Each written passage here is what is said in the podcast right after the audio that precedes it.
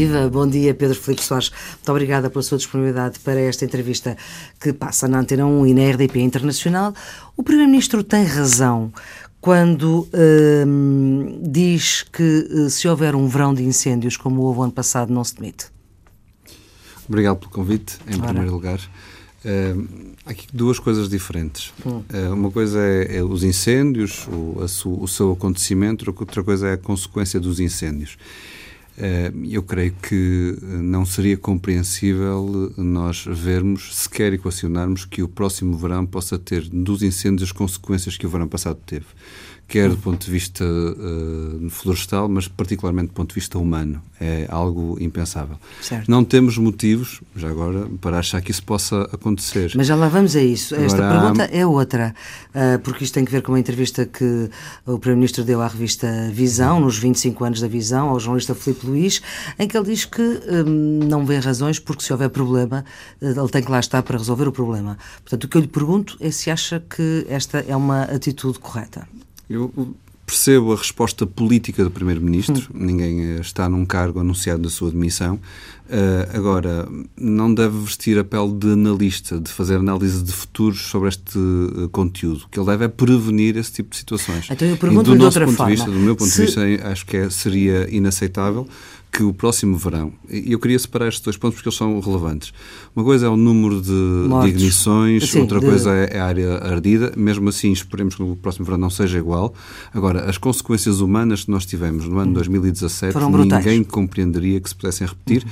E já agora. Uh, uh, a probabilidade é, é, tem que ser próxima de zero, porque nunca tivemos um ano que os incêndios tivessem ceifado tantas vidas como o ano 2017. Não foi, foi um ano é anormal e não se pode tornar numa normalidade. Eu creio que ninguém aceitaria e mesmo o Primeiro-Ministro não aceitaria uma situação dessas. Uhum. Mas então eu pergunto-lhe eh, de outra forma. É assim, há condições políticas para um governo se manter uh, se um verão de 2018 for semelhante ao de 2017? Qualque, há, há, condições políticas que qualquer governo tem que responder, uh, quaisquer que elas sejam, e terá que, terá, terá que assumir as suas responsabilidades também, mediante Acha essas que esta solução política resiste a um ano, a um verão de 2018? Eu não acredito que ele vá acontecer. Eu, eu baseio-me sempre nesta, nesta hum. resposta. Uh, se ele acontecer, é porque o governo falhou redondamente na, naquilo que disse que não voltaria a acontecer. E foi, então? Foram, foi o ministro, foi o primeiro-ministro primeiro que disse, foram os ministros que disseram que o ano de 2017 foi que conclusão é que tira anormal. dessas suas palavras, Pedro Filipe Soares? Eu, eu percebo a pergunta. Uh, não lhe vou responder à pergunta nesses termos, porque eu, eu acho que ela não se deve colocar e não deve ser respondida. Não pode passar pela cabeça de ninguém, ministros deste governo, primeiro-ministro, qualquer tipo de agente político, que nós em 2017 possamos ter, ou em 2018, perdão, possamos ter um ano que, como resultado de incêndios no verão, tínhamos a perda de vida humanas que tivemos. Não, ninguém aceitaria isso. Por isso, uh, a pergunta não se pode colocar numa lógica de demissão. Nós não podemos estar aqui a, a falar a posteriori mas sobre algo que temos um Primeiro-Ministro que diz que não se demite se Sim, acontecer mas, coisa igual. Mas eh, antes de chegarmos ao verão, o que ele tem de garantir não é sobre o seu lugar, é sobre a vida das pessoas. Tem que dar garantias às pessoas, ao país, que o Governo fez tudo o que deveria ter feito para preparar o próximo verão e as possibilidades de incêndios que sempre há, particularmente agora com as alterações climáticas. Essa é a resposta que ele deve dar.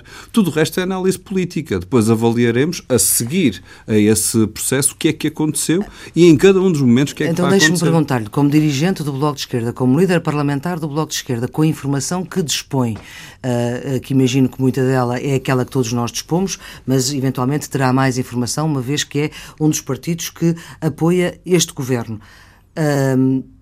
Pode deixar a garantia de que aquilo que se passou em, uh, no ano passado não se volta a passar este ano? Eu posso deixar a garantia que da parte do Bloco de Esquerda tudo fizemos nesse sentido.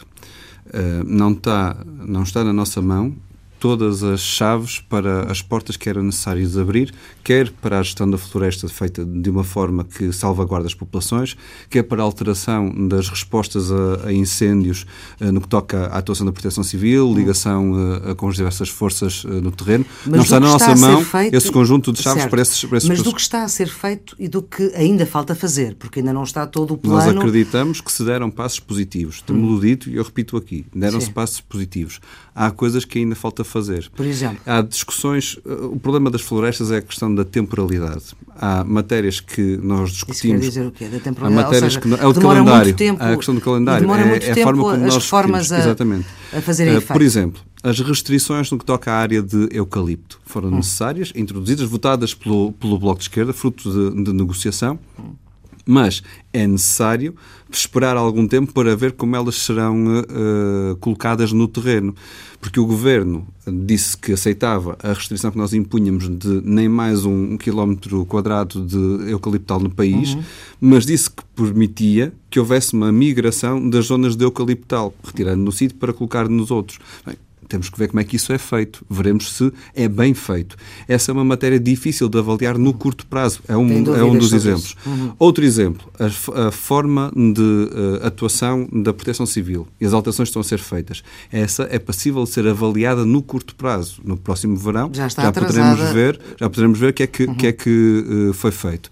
Uh, a resposta aos problemas tem sido encontrados no que toca à, à, proteção civil, na parte de combate com meios aéreos. Há aqui alguns problemas. Esperemos, quando chegarmos a, a, ao momento em que precisaremos de ter os aviões e os helicópteros no terreno a combater os fogos, que esses problemas tenham sido ultrapassados. Nós esperamos que haja do, da parte do Governo o bom senso necessário de ter aprendido com 2017, que foi um ano terrível. Hum. Foi um ano terrível pela área ardida, foi um ano terrível por aquilo do que... Do seu conhecimento, acha que aprendeu? Eu acho que se, deu, se estão a dar passos positivos. Ou só se vai perceber quando se chegar à época de fogos? Essa é sempre a avaliação que qualquer, qualquer um de nós fará. E por isso, a, a realidade testa-nos mais do que uh, os nossos exames teóricos podamos, que possamos fazer. Agora, há passos positivos que foram dados é um facto. Há. Há aqui matérias em que o Governo aparentemente uhum. aprendeu. Há matérias em que fica aquém do que nós gostaríamos que acontecesse. Por exemplo, a forma de incentivo aos pequenos proprietários. A nossa floresta está muito espartilhada no que toca à propriedade, aos pequenos proprietários, para se agregar, para se juntar, para haver uma gestão da floresta de forma mais uh, cooperativa. Uhum. A própria presença do Estado na floresta. O Governo não, não sabe gerir ainda bem, ainda não descobriu. Uhum. Nós temos proposta, mas não foi aceito pelo Governo, como é que se gera propriedade que não tem dono ou que não se conhece quem é responsável por ela. Nós sempre dissemos claramente que tem que haver aqui uma assunção do Estado dessas responsabilidades. Há ainda problemas na relação entre o Estado Central e os municípios. Viu-se isso muito uh, uh, bem Claramente. recentemente na, na questão da, da, limpeza próximo das populações. Há matérias que têm que ser ainda limadas. Agora, nós olhamos com. Uh, de forma positiva para este caminho. Não pode ser de outra forma.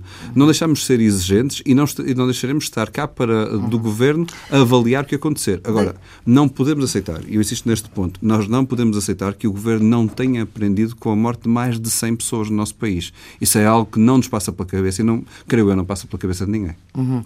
Deixa-me perguntar-lhe se compreendeu a ação de comunicação que o Governo fez o fim de semana passado.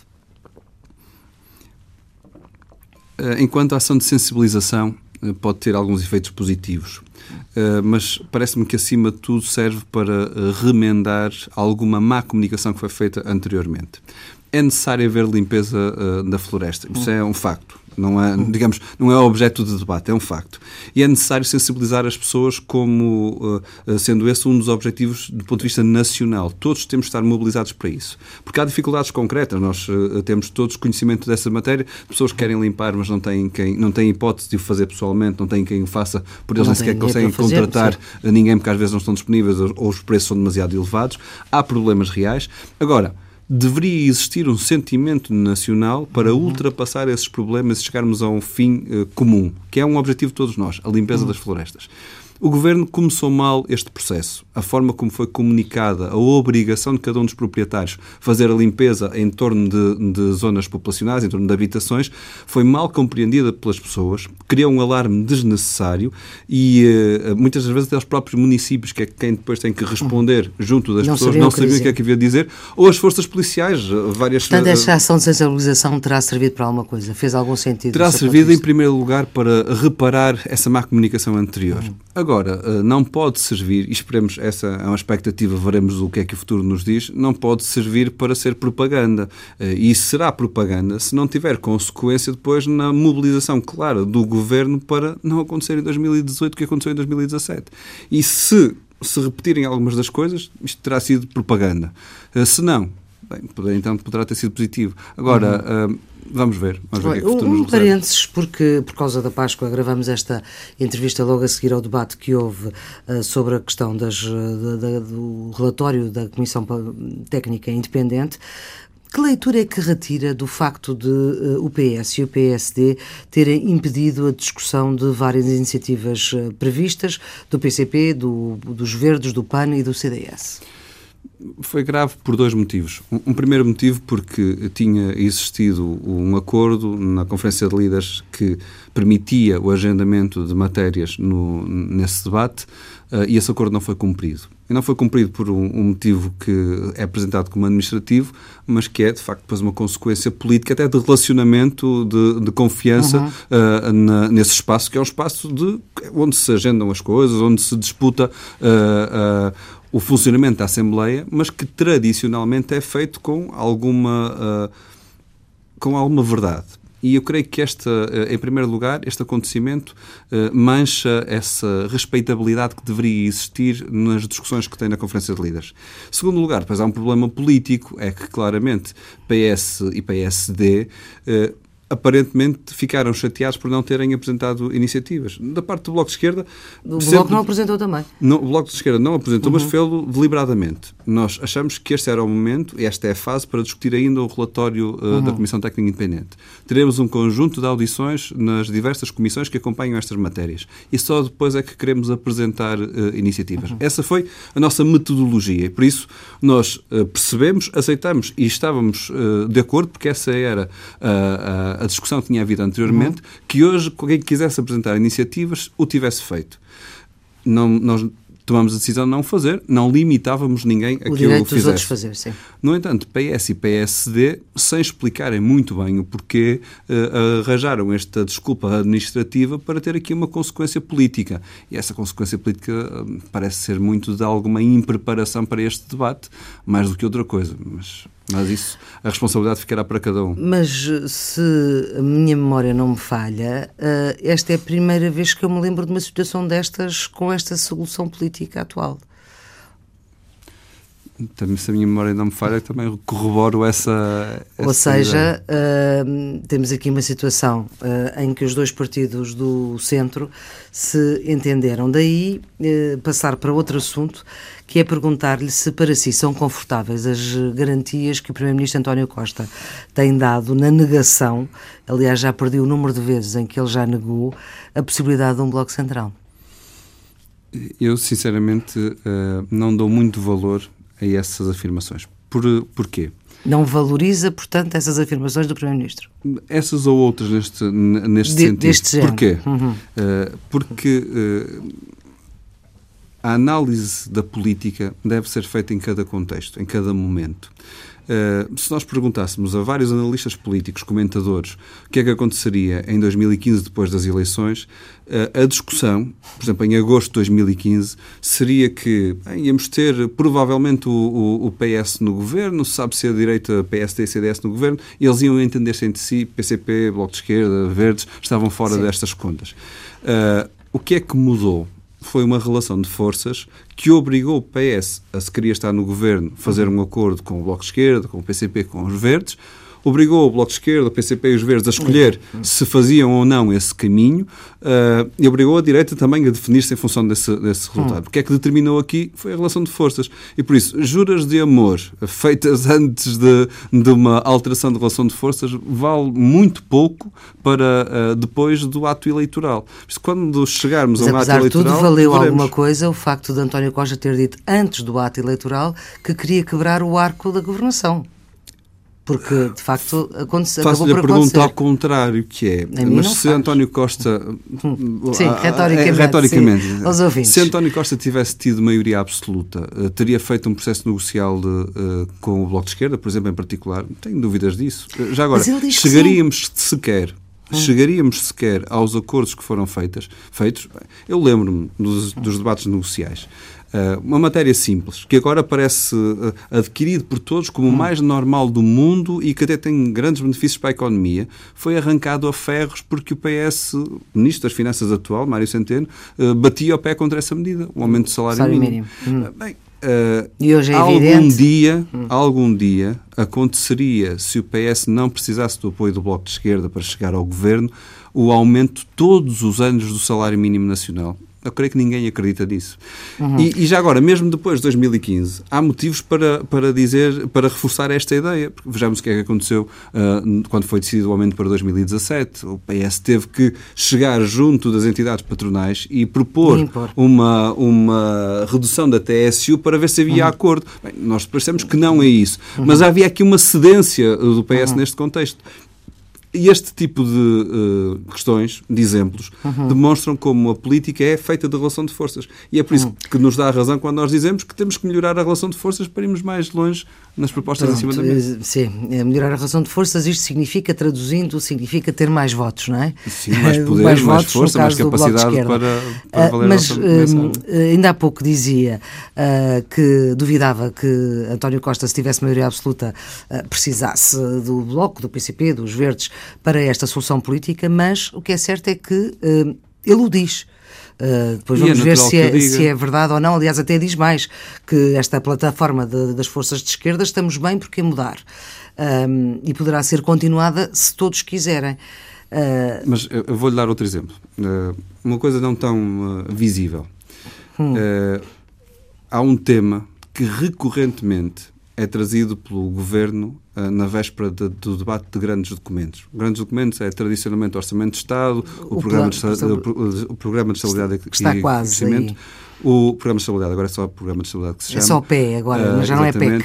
Uh, que aconteceu também quando foi o Programa do Governo inicialmente, uhum. que é a possibilidade de haver uma subsidiação aos salários mais baixos. A ideia de que o Estado assumiria uma comparticipação dos salários mais baixos. Hum. Recorrentemente, Uh, em todos estes debates, há sempre uma frasezinha que vai tentando abrir a porta a este Que é qual, uh, já agora? É feita de, de, diversas formas, mas, há, mas é, é, uma ideia antiga do hum. Ministro das Finanças, Mário Centeno. E, uma compensaçãozinha. Sim, porque a, a, a, lógica é para podermos ter aqui uma maior flexibilidade do mercado do trabalho e, de certa hum. forma, não haver tanto peso sobre a economia no que toca à responsabilidade nos salários mais baixos, que são tradicionalmente também aquelas uh, funções que uh, acrescentam, têm menos produtividade na, na, na, nossa economia. Sim, mas eu queria avançar. Sim, e esse, este, isto vem sempre recorrentemente. Hum. Uh, se nós não tivéssemos força para dizer ao Governo, não, esqueçam lá isso, vocês precisam dos nossos votos para cada um destes documentos e não, não têm hipótese de meter isso. Já vos tínhamos dito em 2015, vamos repetindo. Isso acabaria por chegar, dizer, que era uma forma de garantir que havia um bónus aos salários mais baixos. Isso é algo que nós sabemos que estaria na mente uhum. de uma uhum. maioria absoluta do PS, por exemplo. Muito bem. Um, eu, eu, gostava de, de, recolocar um bocadinho a minha questão e não ir tanto a, a, às questões mais, um, mais incisivas, mais claras, mais uh, concretas, que é perceber se o Bloco de Esquerda está na disponibilidade, por exemplo, uh, de, mesmo sem o PCP e sem os Verdes, de alinhar com o Partido Socialista uh, nesta plataforma à esquerda. Nós estamos disponíveis para não fazer, em primeiro lugar, o, a antecipação de algo que está reservado para que é ano e meio. Hum. Em primeiro lugar, há muito que ainda temos que fazer neste ano e meio. Daqui a ano e meio teremos eleições hum. legislativas, em setembro de 2019. Nesse momento iremos disputar o programa eleitoral do Bloco, a nossa uhum. visão para, para o país e tentar ter a, fo a força máxima possível. Com duas garantias que já podemos dar, porque são a prova da nossa atividade. Uma é que as nossas propostas têm validade mesmo aquelas que nos têm dito que não valem a pena, vocês uhum. são loucos, etc., Sim. depois prova-se que outra? são possíveis. E nós vamos bater-nos para, uhum. por elas e já temos esse crédito para apresentar. E a outra? Uma segunda é que nós nunca deixaremos a capacidade transformadora da força que nos for dada fechada numa gaveta. E por isso, se nós fizermos diferença, e contamos que possamos fazer a diferença, temos essa perspectiva uh, que nos é dada pelo. Certo, e o que eu lhe pergunto é se para haver uma maioria absoluta que permita governar, com o PS e com o Bloco de Esquerda, mesmo sem o PCP, o Bloco de Esquerda está nessa disponibilidade? Nós nunca tivemos a nossa definição de linha política, definição tática, escolhas concretas na, na, no dia a dia, dependendo de outros partidos. Nunca o fizemos. Por isso, a resposta a qualquer pergunta nesse sentido é o Bloco de Esquerda decide o seu caminho sem olhar para, uh, para o lado. Agora, em matérias concretas, uh, temos que ter em conta a relação de forças existentes. Sim. E por isso, estar aqui a fazer prognósticos para umas uh, para pós-eleições que que ainda não aconteceram, não, não, não vale a pena. Nós queremos Agora... até às eleições materializar um conjunto de matérias concretas que passa desde longas carreiras contributivas, eh, garantir uhum, que o combate à precariedade Agora, existe, só para, para fechar este assunto, com a maioria absoluta do PS é que nem pensar, aí o Bloco não está disponível. Porque nós, acha que não, não, não é preciso. Nós fizemos, eu, eu percebo a, a, ideia que se tem de discutir sempre a não, política. É que o Primeiro-Ministro eh, diz que mesmo com a maioria a ideia que se tem de discutir a política sempre em função de relações entre partidos. Mas esse tem sido o, o ponto frágil do nosso debate político. Mas isso Nós é que é interessante, discutir, é a relação entre os partidos. Não, não devemos discutir a, a, relação dos partidos com ideias. Claro, ou, ou a relação dos, de movimentos sociais com Sim. ideias, ou a relação da sociedade com ideias. Uhum. Há pergunta qualquer que seja o resultado de umas eleições legislativas, o Bloco de Esquerda estará do lado de combate à precariedade? Sim. Seja o PS maioria absoluta, não seja maioria absoluta, tenha o Bloco maioria absoluta, uhum. uh, uh, estaremos sempre do lado de combate à precariedade. Estaremos sempre do lado do aumento dos salários, da dignidade no, no trabalho das pessoas. Bem, é esse o, em cada momento o ponto fundamental da definição de cada uma uhum. das maiorias. É por isso que nós, em 2015, o que fizemos foi em função de ideias. Não chegamos, não, podíamos ter feito a, a junto do PS e ter dito, bem, mas nós temos estes votos, vamos então uhum. agora negociar por votos. Não, nós temos, queremos trabalhar com base num programa concreto. Uhum. Foi esse o acordo que foi feito. Pedro Filipe Soares, nota-se que em matérias eh, pontuais o Bloco de Esquerda chega mais facilmente a entendimento com o Partido Socialista e com o Governo do que o PCP e os Verdes. Reconhece isto ou não? Eu não tenho bem essa noção. Não, porque, eh, por exemplo, ainda agora recentemente, olha, já falou do salário mínimo, por exemplo, que há um acordo uh, uh, governo-bloco de esquerda. Uh, por exemplo, agora recentemente, nas alterações à lei, à, à lei do trabalho, o contrato a prazo mais só mas, para dois mas anos. eu tenho algumas o... dúvidas nesses, nesses pontos mais recentes, porque não estou em crer que uma por exemplo, por tudo o que foi, por tudo é que é dito isto. por várias uhum. forças uhum. à esquerda do PS, no que toca, por exemplo, aos contratos a termo, um, no que toca, por exemplo, à, à existência de, um, de uma lei que é má no combate à precariedade, no que toca à, à existência de uma lei laboral que ainda tem muito as bases da Troika, que em cada uma das propostas concretas para melhorar a lei não existam votos depois à esquerda para dar para criar uma maioria que melhore a lei. Eu acho que isso não vai acontecer.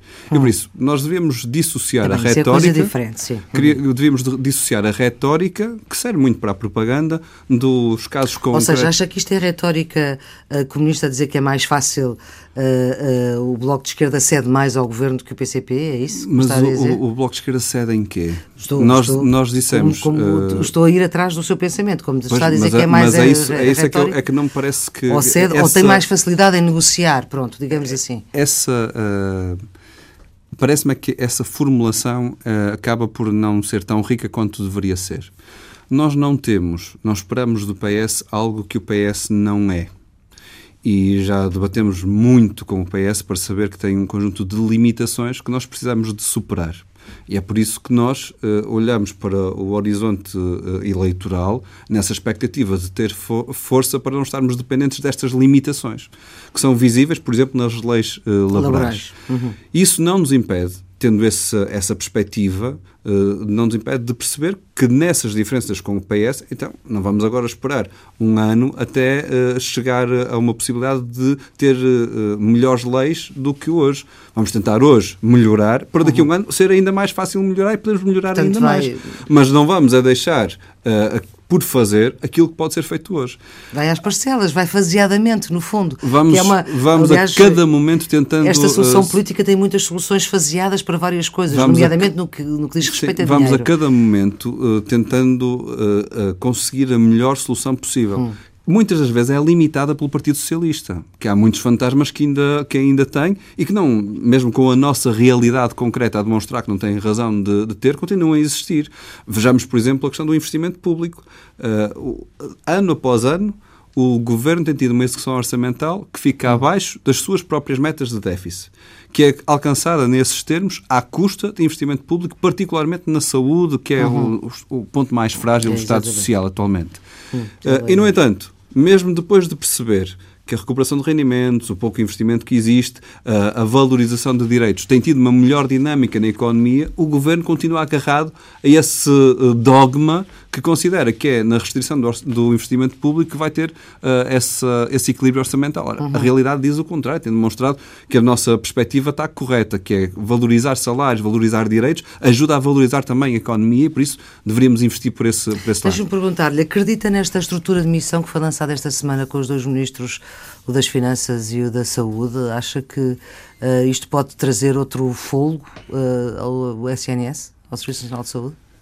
As, uh, o governo tem tido há muito tempo a capacidade de fazer diferente na saúde. Não tem feito. Não tem feito? Porquê é que acha que não? É por causa do nós, déficit? Nas divergências que nós vemos em cima da mesa, há claramente divergências entre os dois ministros. O Ministro da Saúde tem, eh, pretendia ter mais uh, possibilidade de fazer investimento, o Ministro das Finanças tem dito que não. Essa gestão, claramente dominada pelas metas de déficit que têm que ser uh, cumpridas para Bruxelas e que acaba sempre por ser mais draconiano do que até as me metas iniciais. Quem se sacrifica por isso são as pessoas, que depois têm cuidados de saúde que ficam aquém das suas necessidades. Eu acredito, de um ponto de vista, que o Ministro da Saúde gostaria de ter mais dinheiro para fazer aquilo que não tem feito. Agora, não acho que o Ministro da Saúde também seja isento de críticas na sua gestão de, uh, da sua responsabilidade na área da saúde. Um bom exemplo é a questão que faz das PPPs. Ele, eh, apesar de perceber que elas não têm tido nenhuma vantagem para o Estado, por um lado.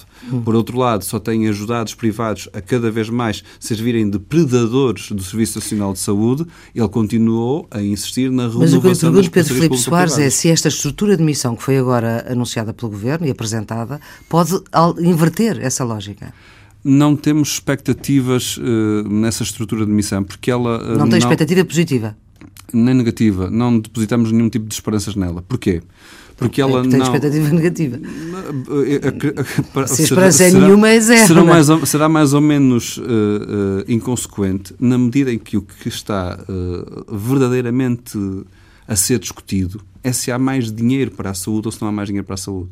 E do seu ponto de vista Todos não nós, há? Não, a questão é política, puramente política. Hum. Não, nós criamos agora aqui árbitros para uh, mediar uh, a relação entre o Ministro da Saúde e o Ministro das Finanças. Alguém acredita que isso vai ter algum resultado que não a vontade de um dos dois a, a chegar a algum lado? O que é estranho nisto, permita-me só esta conclusão, é que o Primeiro-Ministro, que já tantas vezes se foi chegando à frente sobre metas na saúde, veja-se, por exemplo, a contratação dos uh, médicos, médicos, especialistas, especialistas. Uh, não tenha dito ao Ministro das Finanças que tem que ter uma abertura diferente. Isso é que é estranho, porque, de certa forma, a omissão do Primeiro-Ministro nesta mediação entre ministros é que é o principal culpado Mas acha que é omissão? Ou é não. mesmo para ser assim? Então, então o Sr. Primeiro-Ministro tem, uh, nas declarações públicas que fez e que depois foram desmentidas pela realidade, porque foram atrasadas uhum. pelo próprio Ministério das Finanças, tem algo que uh, quer dar ao Ministro das Finanças a capacidade de poder fazer vetos de gaveta neste processo. Eu não me acredito com a experiência política que o Primeiro-Ministro tem, com a, a, responsabilidade que ele sabe que tem que ter, que possa agora entregar a gestão do governo ao Ministro das Finanças. Não parece que seja essa a, a, a realidade. Agora, tem de assumir aqui o papel de Primeiro-Ministro. E quando ele diz ele, António Costa, Primeiro-Ministro, que nos próximos dias vai ser aberto um concurso, então tem que fazer com que no seu governo se abra esse concurso. Se ele diz que nos próximos dias há um investimento, tem que garantir que esse investimento é feito. Senão, o que se prova então que há aqui alguma omissão nas suas uh, vontades. Deixe-me citá-lo assim, uh, Pedro Filipe Soares. Uh, foi numa entrevista ao público, Luciano Alvarez, dá um mês. Sendo Mário Centeno, uh, sendo, sendo Mário Centeno mais presidente do Eurogrupo do que ministro de um governo capaz de recuperar serviços públicos, significa que Mário Centeno não percebeu as prioridades deste momento político. Passou um mês desde que Pedro Filipe Soares disse isto uh, ao público e continua. Portanto, Mário Centeno não percebe as prioridades do momento político que se vive agora. Eu não gosto desta situação de me citar, de comentar as minhas próprias pois é. palavras, é. mas, uh, mas, mas acho que está correto a, a, a, a ideia, Enfim, a afirmação, ideia, está, uh, o raciocínio está pergunta correto. é se isto ainda é atual, é que passou um mês, podia entretanto ele ter percebido. Eu acho que está pior. Se olhamos para o que aconteceu na última hum. semana. Uh, temos o presidente do Eurogrupo português, anunciado como tal, como uma vitória do nosso país. Hum. E olhamos para a forma como ele próprio se desacreditou a si próprio no que toca à sua função de Presidente do Eurogrupo no dossiê Caixa.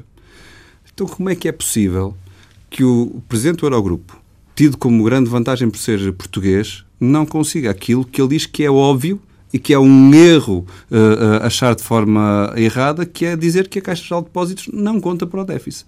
E, no Mas entanto, é o Eurostat que conta. O Eurostat contabiliza. contabiliza a Caixa Geral de Depósitos.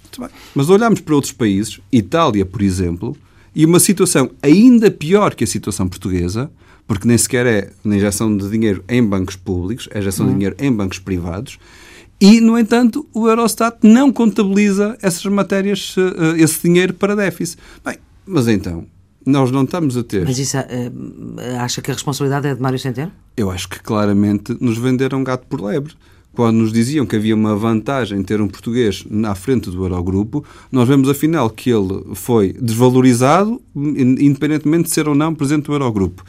Tinha uma ideia que até defendia Portugal, nessa ideia, que não conseguiu levar uh, por diante. E neste contexto, foi uh, passado pela Itália na, exatamente na mesma disputa, tendo Portugal ficado para trás. Mas então o Presidente do Eurogrupo... Não, Mas acha que pelo facto de tinha... haver um português à frente do Eurogrupo, o Eurostat Uh, devia uh, ter eu feito acho, o mesmo que fez com a Itália? Acho, em primeiro lugar, inqualificável que o critério seja diferenciado claro. consoante o país. Sim, mas a economia italiana, apesar de tudo, tem outro tem outra peso do que a economia portuguesa. Mas então está, uhum. está a dar-me razão a nessa afirmação que, uhum. que, tinha aí, era que quando alguém está à frente de, uma, de um órgão europeu, deixa de ser português e passa, passa a pensar como europeus ou passa a ser porta-voz, como europeu não, como o, os partidos do centro da Europa, uhum. ou passa a ser porta-voz dessa desvalorização do, dos, dos, dos, pequenos uh, países europeus ou até dos países médios, porque Portugal não é um país pequeno à escala, à escala Europeia. Uh, é que se é essa a conclusão, então aquilo que nos disseram que seria muito melhor para o país, nós temos o Ronaldo das Finanças à frente do Eurogrupo, é um, um logro, é uma mentira.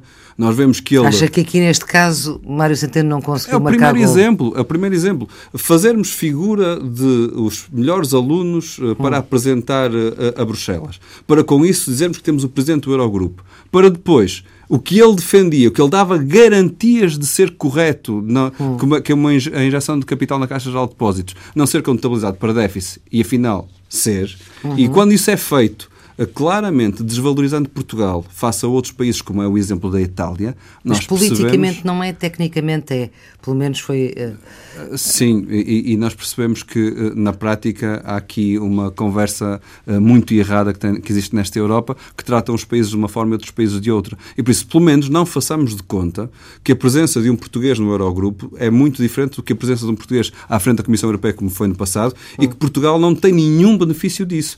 Porque esse é que é o ponto fundamental. Se uh, Mário Centeno, e essa era a frase que, que eu dizia, pretende ser o presidente do Eurogrupo para dar o exemplo na Europa, então há mau serviço para Portugal. Porque não vai estar a defender os interesses portugueses, vai dar, estar a defender os interesses de alguma elite europeia que, à sua custa, pelo facto de eu ter colocado como porta-voz do, do Eurogrupo, agora acha que nos vai calar. E isso é que pode ter certeza. Da parte do Bloco de Esquerda, ele não, não terá próprio, nenhum silêncio público sobre isso. O Ministro das Finanças também uh, fez uma conferência de imprensa a criticar precisamente isso, essa, uh, essa medida. A do... criticar cá dentro, mas depois lá fora acaba por uh, Sim, não dizer nada. Vamos ver. Deixe-me perguntar-lhe, há, há um novo protagonista na vida política portuguesa, uh, uh, sobretudo, uh, que provo provocou e está a provocar uma relação diferente entre o PS e o PSD, aliás, como vimos recentemente no debate da Assembleia da República. o que eu lhe pergunto é se veio alterar de alguma forma, a relação bilateral que o Bloco de Esquerda tem com o PS e com o Governo, a entrada de Rui Rio em cena? A relação do Bloco com o Governo, não. A, situação do país, creio que sim.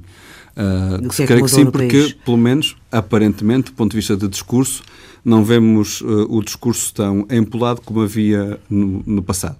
Há uma semana, o seu colega líder parlamentar do PCP, João Oliveira, dizia aqui que também não tinha identificado nada na relação entre bilateral, mas que havia pelo menos um ganho, uh, que era o, o, reconhecimento da legitimidade desta solução política. E que, em relação às políticas, estava tudo na mesma acompanha esse raciocínio, não, tenho, hum. não me parece errado. Há uma alteração no estado de espírito, pelo menos, do PSD. Agora, em vez de estar permanentemente, mesmo pelas coisas mais incríveis, a, a fazer oposição por fazer oposição, quer ao governo, quer até uhum. ao, ao, bloco de esquerda, agora combatem-se mais internamente do que, do que discutem o país. Pronto como diz o nosso povo, enquanto o pau vai e vem, com as costas, é assim um bocado essa, essa nossa perspectiva. Depois, por outro lado, há a direção atual do PSD, que tem uma eh, perspectiva, pelo menos, mais dialogante. Tem, nestas primeiras semanas, feito hum. isso. Veremos como será no futuro. Nós não sentimos que alguma coisa tenha mudado no relacionamento entre o Bloco e o Partido Socialista os mesmos temas que nós tínhamos dificuldade uhum. em discutir mantêm-se. Não foram acrescentados alguns novos. E não houve facilidades nenhumas também. Aquelas que já existiam também se mantiveram, por isso não há assim grande Ora, alteração. Muito bem. Pedro Filipe Soares já passou mais de metade desta legislatura, três orçamentos já foram aprovados. Uh, e agora, porque lhe perguntei, o que é que é absolutamente necessário que o próximo orçamento traga para que haja o voto favorável do Bloco neste próximo orçamento? Nós já começamos a ter conversas com o Governo sobre isso. Pois, precisamente por isso é que eu estou a perguntar. Há vários aspectos que já colocamos em cima da mesa, são públicos de, hum. de, de resto. É necessário termos claramente um investimento público capaz de recuperar serviços públicos essenciais, como por exemplo a saúde. A saúde hum. é o nosso calcanhar daquilo do Estado Social. É necessário também investimento na educação, que tem vários problemas, como nós vemos, escolas a chover dentro dos pavilhões, das salas de aula, etc. Uh, e tem esse, essas garantias que o próximo orçamento vai trazer mais investimento para a é saúde é o, o, e mais para a educação? Esse é o, o, ponto em disputa que nós temos com o Governo, mas não nos ficamos por aqui. Há outros. A valorização das longas carreiras contributivas é outro hum. dos aspectos. Uh, o continuar de, do caminho do descongelamento das carreiras na administração pública é outra das garantias que, que temos que ter. Há parte que já está, que já vem do acordo com o Orçamento de 2018. Hum, tendo a não dar nada por adquirido neste contexto, nós já tivemos no passado um acordo para que a sobretaxa de IRS terminasse no início de 2017 e ela depois teve, foi continuada até o final de 2017. Por isso, nós tendemos a Mas não dar nada por... Mas que, que a questão do descongelamento das carreiras não, não, não venha é, a ser vertida é, é, não, no orçamento de 2019? Não, disse o contrário. Disse é que nós não baixamos a guarda em nenhum uhum. dos tópicos que já foram uh, alcançados, porque sabemos que temos que, que esse é o nosso papel, é garantir na fiscalização que fazemos ao Governo, que o Governo não, uhum. não, não dá o dito por não dito ou não, não é mais lento a implementar aquilo que tinha dito que seria mais rápido. Há outras matérias que temos que garantir. Uh, por exemplo, uh, matérias laborais que têm custos para, para uh, as pessoas se não forem uhum. resolvidos. O exemplo, trabalho por turnos. Há aqui claramente um atraso no nosso país. A legislação laboral é um problema ainda, é claramente o, o, um problema. Nós temos... O que aconteceu no outro dia em concertação social que o Governo apresentou não chega.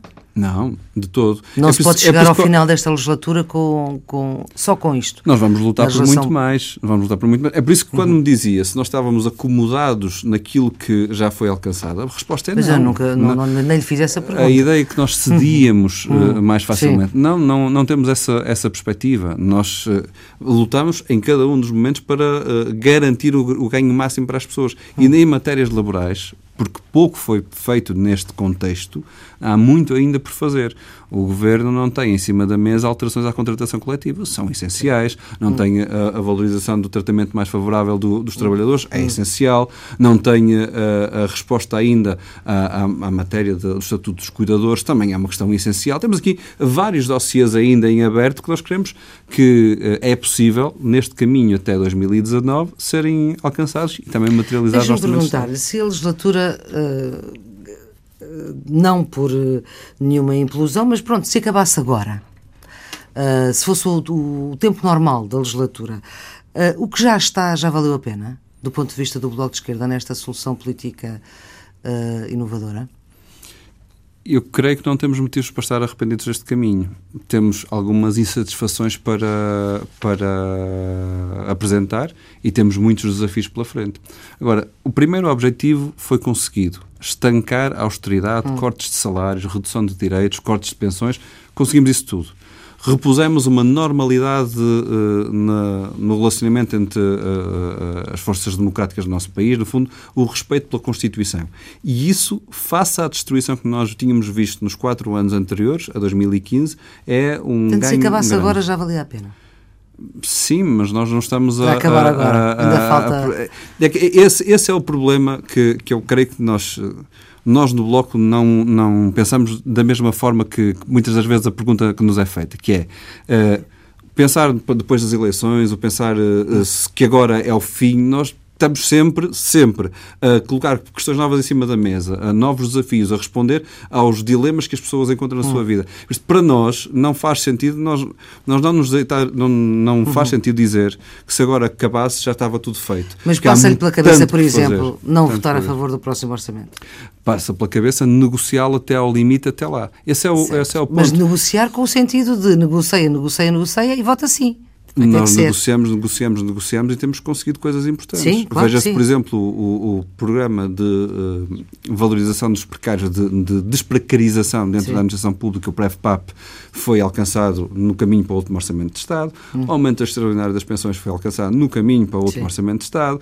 A redução das taxas do, do IRS, o aumento dos escalões, foi alcançado no caminho para o, para o último Orçamento de Estado. E por isso uh, estamos em março. Uh, hum, é ainda muito longe que nós vemos a meta do Orçamento de Estado e até lá o que posso dar uhum. garantia é que nós vamos, eh, vamos tentar eh, retirar a maior vantagem possível para o país neste próximo orçamento. Pedro Filipe Soares, estão de acordo com a forma como o Governo está a gerir esta crise russa e dos diplomatas eh, portugueses na Rússia, mas pergunto-lhe se a medida for reavaliada, aliás, como já foi dito pela Secretária de Estado, que vai ser no, em meados de abril, Uh, e se o governo vier a retirar esses uh, uh, diplomatas, mantém o apoio?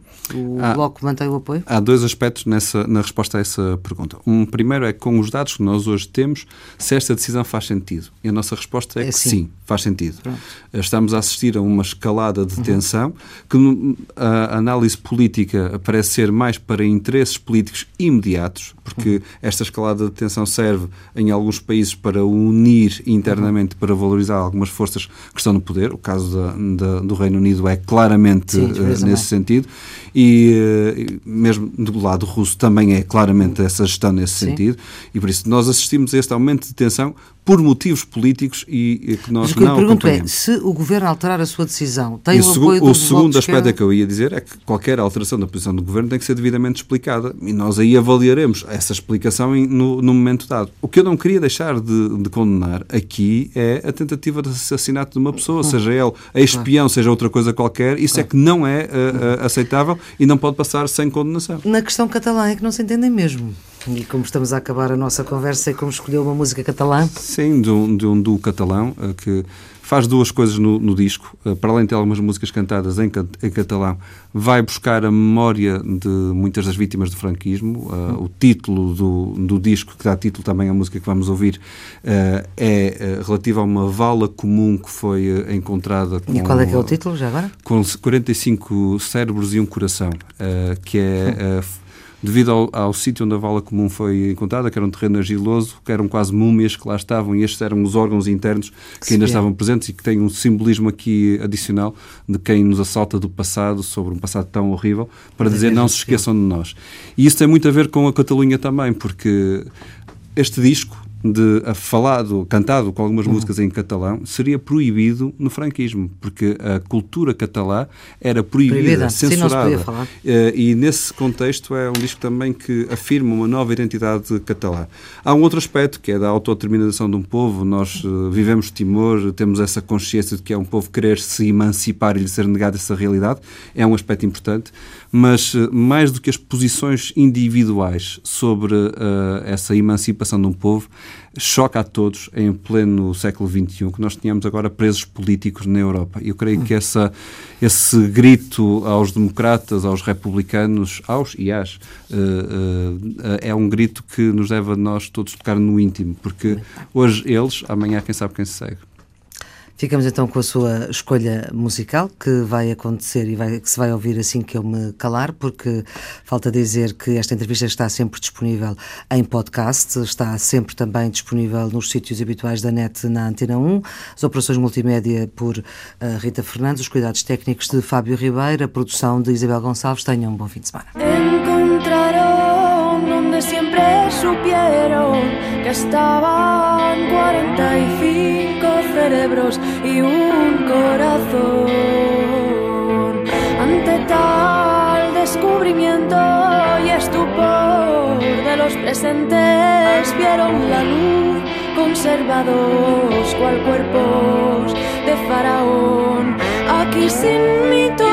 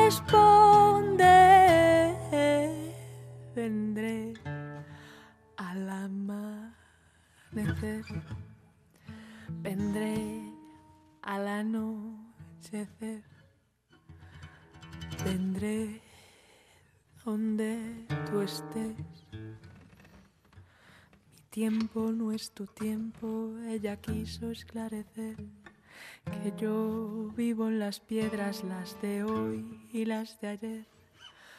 Yo soy el rumbo del mundo. Yo solo soy un segundo. Después no hay más después. Después de ochenta años, después de ocho décadas, mientras yo canto, mientras él toca, mientras me escuchas mientras respiras, mientras durante después.